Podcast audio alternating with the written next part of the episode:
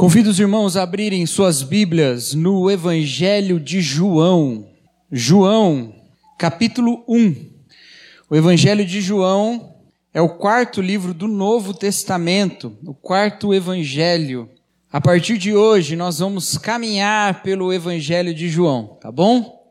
Então, nós vamos a cada domingo andar uma porçãozinha nesse Evangelho maravilhoso. E por que isso? Porque nós queremos nos encontrar com Jesus. Nós queremos nos encontrar com Jesus. Eu acredito, já falei isso para os irmãos, e essa fé me move como crente, como pastor, que ler a Bíblia não é simplesmente aprender um texto, não é reunir informações. Obrigado, meu irmão. Quando lemos a Bíblia, no poder do Espírito, nós nos encontramos com Jesus Cristo. E muitas vezes nós nos aproximamos da Escritura querendo saber que tipo de vida eu tenho que viver. Isso é uma boa pergunta. Ou da onde eu vim? Essa é uma boa pergunta também. Ou para onde eu vou? Essa também é uma boa pergunta. Mas essas perguntas são perguntas que estão tentando reunir informações e muitas vezes informações sobre eu mesmo. E a fé, a conversão, ela é sobre um relacionamento com Deus, sobre o um encontro com Deus mesmo. E esse encontro se manifesta no encontro de Jesus conosco. Nós nos encontramos com Cristo, um Cristo que veio ao nosso encontro. E esse poder de se encontrar com Cristo está presente na Escritura. E eu acredito que nenhum dos autores da Bíblia, especialmente dos autores do Novo Testamento, enfatizou tanto essa ideia de nos encontrarmos com Jesus Cristo na palavra do que o apóstolo João. Eu já falei com os irmãos dois domingos atrás sobre como João estava escrevendo, e o Evangelho ele também está escrevendo nesse contexto, para um grupo de crentes que não tinham visto Jesus encarnado. Eles não tinham visto Jesus andar ali pela Judéia, Galiléia, nem pela Samaria, eles não viram nada disso. Então ele está falando para um grupo de irmãos que não teve o encontro que ele teve com Jesus. E ele está preocupado com isso. E aqui ele escreve, todos os escritos de João se dão nessa fase muito próximo da sua morte. Só que ele tem essa fé de que quem crê em Jesus, naquilo que é pregado, como ele fala lá em 1 João, na sua primeira epístola, não é? Quando ele diz que ele escreveu aquelas coisas para que eles crescem. Quem crê em Jesus tem um encontro com a palavra, e essa palavra é a mesma que ele tocou, o próprio Cristo. Então nós vamos nos voltar para o Evangelho de João nesses domingos para nos encontrarmos com Jesus. É claro que Jesus está conosco o tempo todo, mas nem sempre a gente encontra Ele. Tem hora que a gente está procurando outras coisas, sabe? A gente não está sempre querendo olhar Jesus mas que seja sempre um chamado para nos encontrar com Jesus. Então nós vamos começar do começo, que costuma ser o melhor lugar para começar. É sempre bom começar pelo começo. João capítulo 1, abre aí sua Bíblia, em João capítulo 1. E nós vamos ler apenas os primeiros cinco versos, tá bom? João 1, de 1 a 5. João 1, de 1 a 5. Diz assim a palavra de Deus: No princípio era aquele que é a palavra. Ele estava com Deus e era Deus. Ele estava com Deus no princípio. Todas as coisas foram feitas por intermédio dele. Sem ele, nada do que existe teria sido feito. Nele estava a vida, e esta era a luz dos homens. A luz brilha nas trevas, e as trevas não a derrotam. Ele era a vida, a vida, nele estava a vida, e esta era a luz dos homens. A luz brilha nas trevas, e as trevas não a derrotaram. Meus irmãos, o Novo Testamento nos traz quatro evangelhos. Os evangelhos são os livros que contam a história de Jesus.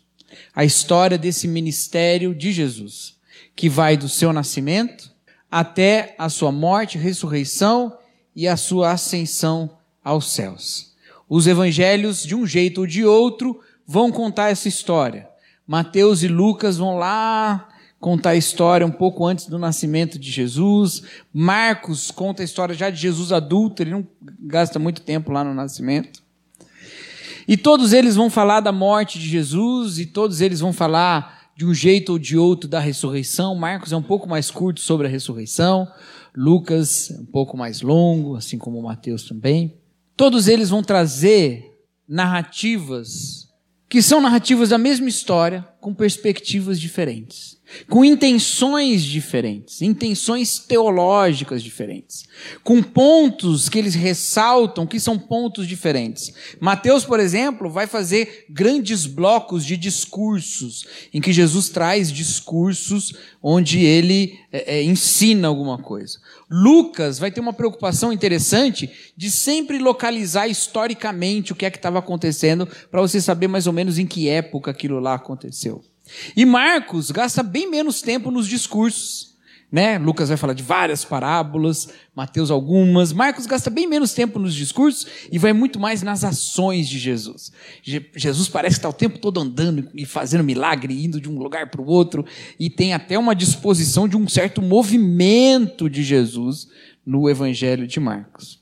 Esses três primeiros evangelhos, Mateus, Marcos e Lucas, eles são chamados de evangelhos sinóticos. Presta atenção nessa palavra. Evangelhos sinóticos. Sim, esse prefixo, sim, significa junto, conjuntamente. Igual quando você fala assim, sinônimo, que tem um sentido, né? tem, um, um, tem o mesmo sentido, os dois têm um sentido junto, tem um sentido mesmo, né? duas palavras que têm o mesmo sentido, é um sinônimo. Ou a palavra sinergia, um trabalho feito em conjunto, então, sim, tem isso, é junto. E ótico, vocês sabem o que, é. Toda vez que você precisa comprar um óculos novo, você vai na ótica, né? E vai lá procurar um óculos. Então, é a visão. Esses três primeiros evangelhos, Mateus, Marcos e Lucas, eles têm uma mesma visão. Eles têm é, narrativas muito semelhantes. Para vocês terem uma ideia, mais de 90% do livro de Marcos está dentro do livro de Mateus. Sabia disso? Tá, é, é quase o livro todo de Marcos está dentro do livro de Mateus. O livro de Mateus é maior, tem mais coisa além disso, né? Eles são muito próximos, Mateus, Marcos e Lucas. Eles têm uma mesma visão, eles são sinóticos. Mas João tem uma certa diferença. Em algumas passagens, uma boa diferença.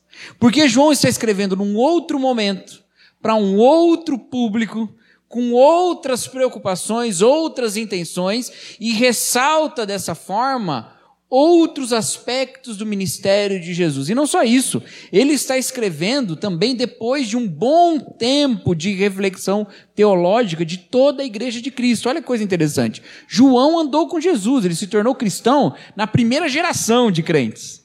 Mas quando ele escreve o seu evangelho, Paulo já tinha escrito todas as suas cartas, inclusive já tinha morrido. Então, já tinha toda a reflexão teológica do Novo Testamento quando João escreve o seu, seu evangelho. Então ele já tem outras questões para tratar que Mateus, Marcos e Lucas não estavam tão preocupados assim. E uma das coisas diferentes que João faz é esse início. Eu gosto sempre de falar que cada evangelista começou a história de Jesus num ponto. O que começou a história de Jesus mais para frente foi Marcos, que começou já de Jesus adulto. Em segundo lugar vem Lucas, que começa lá com a história do anúncio do nascimento de João Batista. Vai nascer João Batista. Aí depois tem o um anúncio do nascimento de Jesus. Né? Antes, quem começa antes de Lucas é Mateus, porque vai começar lá da, de Abraão e da genealogia de Abraão. Mas quem começa antes de todo mundo é João. Porque João começa no princípio. Pode ver aí, no princípio. No princípio. Se eu começasse aqui e fôssemos fazer uma gincana essa noite, e eu falasse assim, queridos, eu vou começar um verso, quem completar primeiro vai ganhar um bombom. E eu começar assim, no princípio, você ia completar como? Criou Deus os céus e a terra, não é? Porque é da mesma maneira que começa o livro de Gênesis. No, no princípio, Deus criou os céus e a terra, no princípio, criou Deus os céus e a terra. É assim que começa Gênesis. Como é que começa o evangelho de João? No princípio. Por que, que João começa no princípio? É outro princípio? É no princípio de quê? É no mesmo princípio de Gênesis. João está começando o seu evangelho no mesmo ponto em que a Bíblia começa. João está começando o seu evangelho no mesmo ponto em que o universo começa. Ele começa nesse tempo chamado no princípio. Esse princípio é qual? É antes de toda a criação, naquela eternidade prévia, nos dias da eternidade. É quando nada tinha iniciado, a única coisa que existe é Deus, porque Deus não tem início, então nada que tem início foi iniciado ainda, apenas Deus que não tem início. João vai lá para contar a história de Jesus, no princípio, no princípio. Essa preocupação que João traz aqui é para afirmar algo que ele quer deixar bem claro nesse seu evangelho. Jesus não é simplesmente um mestre. Ele é um mestre também, mas ele não é só um mestre. Jesus não é simplesmente um mártir, ainda que ele tenha morrido por uma causa e tenha morrido por pessoas e por um povo, ele não é um mártir. Jesus não é simplesmente um rei, ainda que ele seja também. Ele não é simplesmente um profeta, ainda que ele seja também. Ele não é simplesmente um sacerdote, ainda que ele seja também. Mas Jesus é Deus. Jesus é Deus. Essa palavra da qual ele fala é Jesus. A gente sabe disso porque lá no versículo 14 ele fala: aquele que é a palavra tornou-se carne e viveu entre nós. Ele está falando de Jesus, foi esse que tornou-se carne e viveu entre nós. Ele está falando, Jesus é Deus, e essa afirmação é uma afirmação central do cristianismo. Jesus é Deus. Jesus é Deus. Ele não é menos que Deus. Ele é Deus. É isso que ele diz ali. Ele estava com Deus e era Deus. Quando? No princípio. No princípio. Então, quando Gênesis começa lá dizendo: No princípio Deus criou os céus e a terra ele está falando que esse Deus que criou os céus e a terra é o Pai, mas é também o Filho. É o Pai que criou os céus e a terra, mas é também o Filho, a palavra mencionada aqui nesse capítulo 1 de João. E é também um Espírito, porque lá em Gênesis mesmo fala que no princípio o Espírito pairava sobre a face das águas. Essa trindade divina, o Pai, o Filho e o Espírito Santo. O Filho, a palavra, é Deus. Mas há uma coisa ainda mais importante para a gente refletir nisso, porque a preocupação de João não é contar Gênesis de novo. Por isso que ele não começa falando assim: olha, no princípio criou Deus os céus e a terra, ou no princípio era aquele que é a palavra, e aí ele disse: haja luz. Não, ele não está contando aquela mesma história, ele está trazendo uma outra questão. Ele quer contar a história de Jesus para nós. Só que ele começa num ponto que nem sempre a gente pensa. O ponto que a gente pensa da história de Jesus é aquela história que a gente celebra no Natal não é? Então, como é que é a história do nascimento de Jesus? Senta aí que eu vou te contar. Aí começa lá. Era uma vez uma mulher que estava grávida. e ela está... nem começa na gravidez, né? Era uma vez uma mulher que estava noiva, nem estava grávida ainda. E apareceu um anjo para ela. E o anjo disse: Salve, agraciada. E aí ele vai lá e começa a falar: Olha só, você vai ter o Filho de Deus, o Espírito Santo. Você vai conceber, porque assim que o profeta disse, e tal, e tal, e tal. E a gente começa a história dali. Essa é a história de Jesus. E quem é esse Jesus? Esse Jesus é o Filho de Deus. Ele é o Filho de Deus que veio ao mundo. Ele veio ao mundo para viver uma vida em santidade, mesmo assim morrer, apesar do salário do pecado ser a morte. Ele, sem pecado, morreu para que nós não precisássemos morrer. Então aí a gente pode arrematar com João 3,16, aí fica lindo, não é? Que aquele que crê tem a vida eterna. Não pereça, tem a vida eterna. Então quem crê nesse Jesus tem a vida eterna. Aleluia, glória a Deus. Isso tudo é verdade. Mas João não está se limitando a dizer que Jesus veio ao mundo para que você não morra. Não é só isso que ele está falando. Ele não está falando só isso. Ele está dizendo aqui que o que acontece na história de Jesus é aquilo que acontece na história de Gênesis. Está entendendo? Porque lá na história de Gênesis, Deus está fazendo uma coisa. E em Jesus, Deus está fazendo a mesma coisa. E que coisa é essa? Lá em Gênesis, Deus está agindo na criação, pondo ordem no mundo, pondo ordem num universo que é dito lá que é sem forma e vazio, e que há trevas, e que há abismo, e que há confusão e água revolta essas coisas todas. Deus então vem e começa a fazer o quê? A organizar, a separar, ele separa o dia da noite, a terra da água, as águas de cima, as águas de baixo. Ele começa a separar, a organizar e ele começa a povoar. Ele povoa o céu de estrelas e de luminares, ele povoa as águas de animais, ele povoa toda a terra e a vegetação com outros animais que são terrestres. E aí no final ele põe o ser humano. Ele está agindo num processo de organização e preenchimento. E ele começa isso dizendo: haja luz. E no meio das trevas e no vazio e desordem original, uma luz brilha, invade um universo caótico, a luz da glória de Deus. Entendeu? Gênesis nos ensina que Deus é um Deus que está num processo de criação do mundo, trazendo ordem e preenchendo o que é caótico e vazio. Ele está vindo nesse processo. E Deus está nesse trabalho no trabalho de beleza, no trabalho de vida, no trabalho de povoamento, no trabalho de organização, de colocar a genialidade e sabedoria divinas numa manifestação do universo. Entendeu?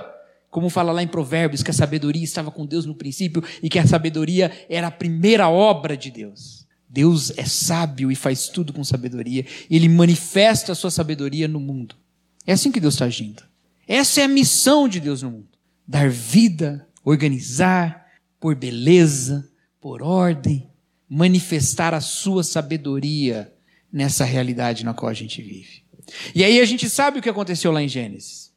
Esse processo de Deus termina com o ser humano colocado ali. E o ser humano é convidado a participar desse processo. Porque Deus fez o quê? Separou, nomeou, chamou a existência, organizou. E aí, quando fez o ser humano, falou: Olha, vem cá, dá nome aos animais também. Que é uma coisa que Deus estava fazendo até então, separando, dando nome. Aí o ser humano começa, lá, Adão, o homem, começa a separar, a encontrar: olha, o cachorrinho, ele não fica com a gatinha, ele é com a cachorrinha. E o gatinho com a gatinha.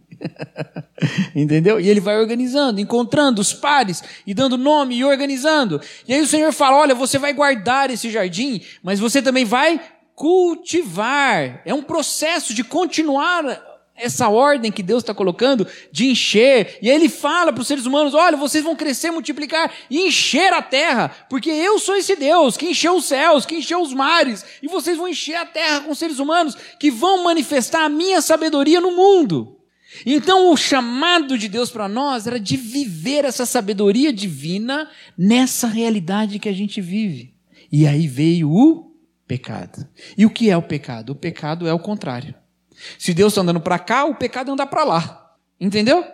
Se Deus está caminhando, organizando, dando vida, povoando, o pecado é o contrário. É desorganização, é rebeldia, é morte, é inexistência, é apagamento, é trevas.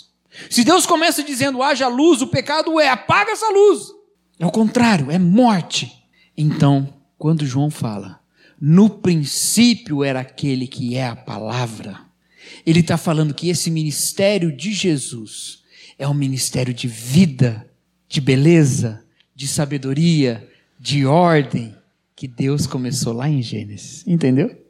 Que aderindo a Jesus Cristo, que participando de Jesus, que crendo em Jesus, nós estamos sendo tomados pelo mesmo movimento de Deus, de dar vida, ordem, beleza, graça, sabedoria a todas as coisas. Jesus não veio ao mundo só para que você não morresse. O que João está falando é que em Jesus tem uma nova criação do mundo. Em Jesus há uma nova criação do mundo. Mas não só isso. Em Jesus há a criação de um novo mundo. Em Jesus há uma nova criação do mundo, mas em Jesus há também a criação de um novo mundo. Porque veja, se eu olho aqui para João e enxergo aqui ele fazendo essa relação com a origem, com o no princípio, eu olho para aqui também e vejo João fazendo uma relação com o final. Porque se Deus tinha um plano, uma missão, um agir no mundo, e esse agir foi enfrentado pelo pecado, foi desafiado pelo pecado, a gente poderia dizer, então Deus perdeu, o pecado ganhou. E se eu olhar para o mundo hoje, eu vou achar que Deus perdeu mesmo. Quando eu olho e vejo lá guerra e guerra uma atrás da outra, eu vou achar que Deus perdeu.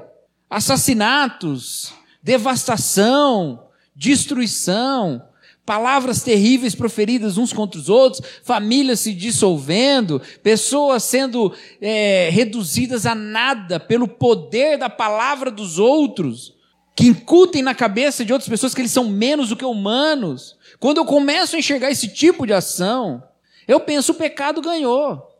E se eu gasto um tempinho olhando para o estado do mundo hoje, eu posso ter visões maravilhosas, como por exemplo o pôr do sol que eu vi hoje na estrada vindo para cá, coisa maravilhosa. Eu posso ver coisas maravilhosas como criancinhas, como as gêmeas lindas que estão lá atrás, como o Danielzinho lá, que eu vi hoje de manhã. e falo assim: nossa, olha só que beleza, que coisa de Deus. Mas o tamanho da quantidade de notícias ruins e de evidências de maldade, destruição, trevas, morte, aniquilamento, é muito maior. E aí eu vou dizer: Deus perdeu. Mas aí quando João fala, veja, lá no princípio, aquele que é a palavra criava todas as coisas, mas essa palavra não nos abandonou, ela se fez carne, habitou entre nós, e nela nós vimos graça, nela nós vimos verdade, nela nós vimos a glória do unigênito do Pai. Aí eu digo, ah, então tem esperança. Porque aquele Deus que criou todas as coisas não desistiu de nós. Em Cristo, não é só uma nova criação do mundo, mas é a criação de um novo mundo. Então a minha fé em Jesus, ela não me leva única e exclusivamente a não querer morrer, ou simplesmente a buscar viver uma vida de retidão moral profunda. Não, ela me engaja na formação de um novo mundo. Ela me coloca num processo de criação de um novo mundo. Porque se Deus lá no Éden falou para os seres humanos: vocês vão me ajudar, vocês vão estar numa aliança comigo para colocar e encher essa terra. Hoje o mesmo chamado está sobre nós. Vocês vão encher essa terra com a minha imagem. Que chamado é esse? É o chamado para ter filho? Olha, ter filho é bom. Tenho. Tenho. Contudo, eu tenho uma má notícia. Cada filhozinho que sai do ventre de cada mulher crente nasce pecadorzinho. nasce marcado por aquela rebeldia, nasce tendendo para a destruição, para o aniquilamento, para as trevas. Não é só ter mais filhos. Você pode ter, isso é bom. Isso é bom. Tem uma série de vantagens e de bênçãos de Deus sobre isso. Mas é Pregar o Evangelho é apontar para aqueles que estão andando para a destruição que o caminho é para lá. Aqueles que estão desejando as trevas, que uma luz brilhou. É esse o processo. É nisso que nós estamos engajados. Aqueles que estão no desespero de ouvir as guerras e a morte e a destruição e a devastação, lembrarem que há uma criação de um novo mundo em Jesus. E que os nossos sonhos de paz e de justiça não são sonhos, são realidade. E não realidade porque nós vamos fazer isso acontecer. Sonho que se sonha só é só um sonho que se sonha só. Sonho que se sonha junto é realidade. Não, não, não, não é por isso não. Não é porque a gente é dotado de muito boas intenções, então vai dar certo. Não tem opção de dar errado. Não. É porque Deus decidiu que vai ser desse jeito. Então eu sou tomado por uma esperança, porque a realidade não é essa morte, trevas e destruição, essa é a realidade momentânea, com a qual eu olho com toda honestidade e clareza. Mas isso é trevas. A luz divina brilha no mundo. Então, quando João fala de no princípio era aquele que é a palavra, e ele diz que a, nele estava a vida e esta era a luz dos homens, ele está dizendo do mesmo haja luz que Deus falou lá em Gênesis. Mas ele está falando que Deus está dando uma ordem em Jesus de haver luz na vida dos homens, porque é a luz dos homens, entendeu?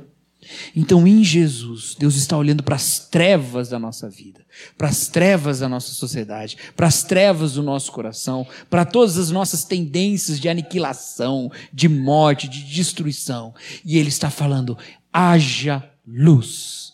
E a luz é Jesus. Há uma nova criação a uma regeneração, a uma transformação. Então todos os nossos desesperos encontram esperança em Jesus.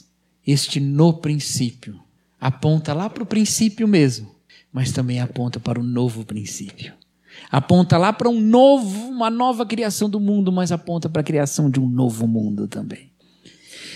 Então, como seguidores de Jesus, como aqueles que creem em Jesus, como aqueles que recebem o poder para serem chamados filhos de Deus, nós estamos nesse mundo como quem é tomado por essa luz de Deus. E nós estamos num processo em que em nós vai se repetindo lá os dias de Gênesis. Deus vai separando luz e trevas do nosso coração. Deus vai organizando tudo, Deus vai dando nome e a gente vai florescendo em Deus, cada um de nós. E a gente vai sendo refeito, cada um de nós, segundo a imagem de Adão, não daquele primeiro, do segundo, de Jesus Cristo. Este novo homem. Nós vamos sendo recriados numa nova vida, para a glória de Deus. Meus irmãos, a vida cristã é muito mais do que só esperar a morte. Tem vezes que a gente pensa que é isso, né? O que, que é o crente? O crente é não fazer um monte de coisa até que Deus nos leve para o céu para a gente poder fazer tudo que a gente quer. Então a gente resolve não fazer agora e faz lá, porque a gente faz pela eternidade toda. Aí o crente fica tão preocupado com isso que ele fica pensando: o que é que tem no céu, né? Tem Coca-Cola, tem picanha, tem piscina, tem praia, tem tudo que ele quer. Ainda bem que essas são coisas que a gente não precisa abrir mão aqui, né?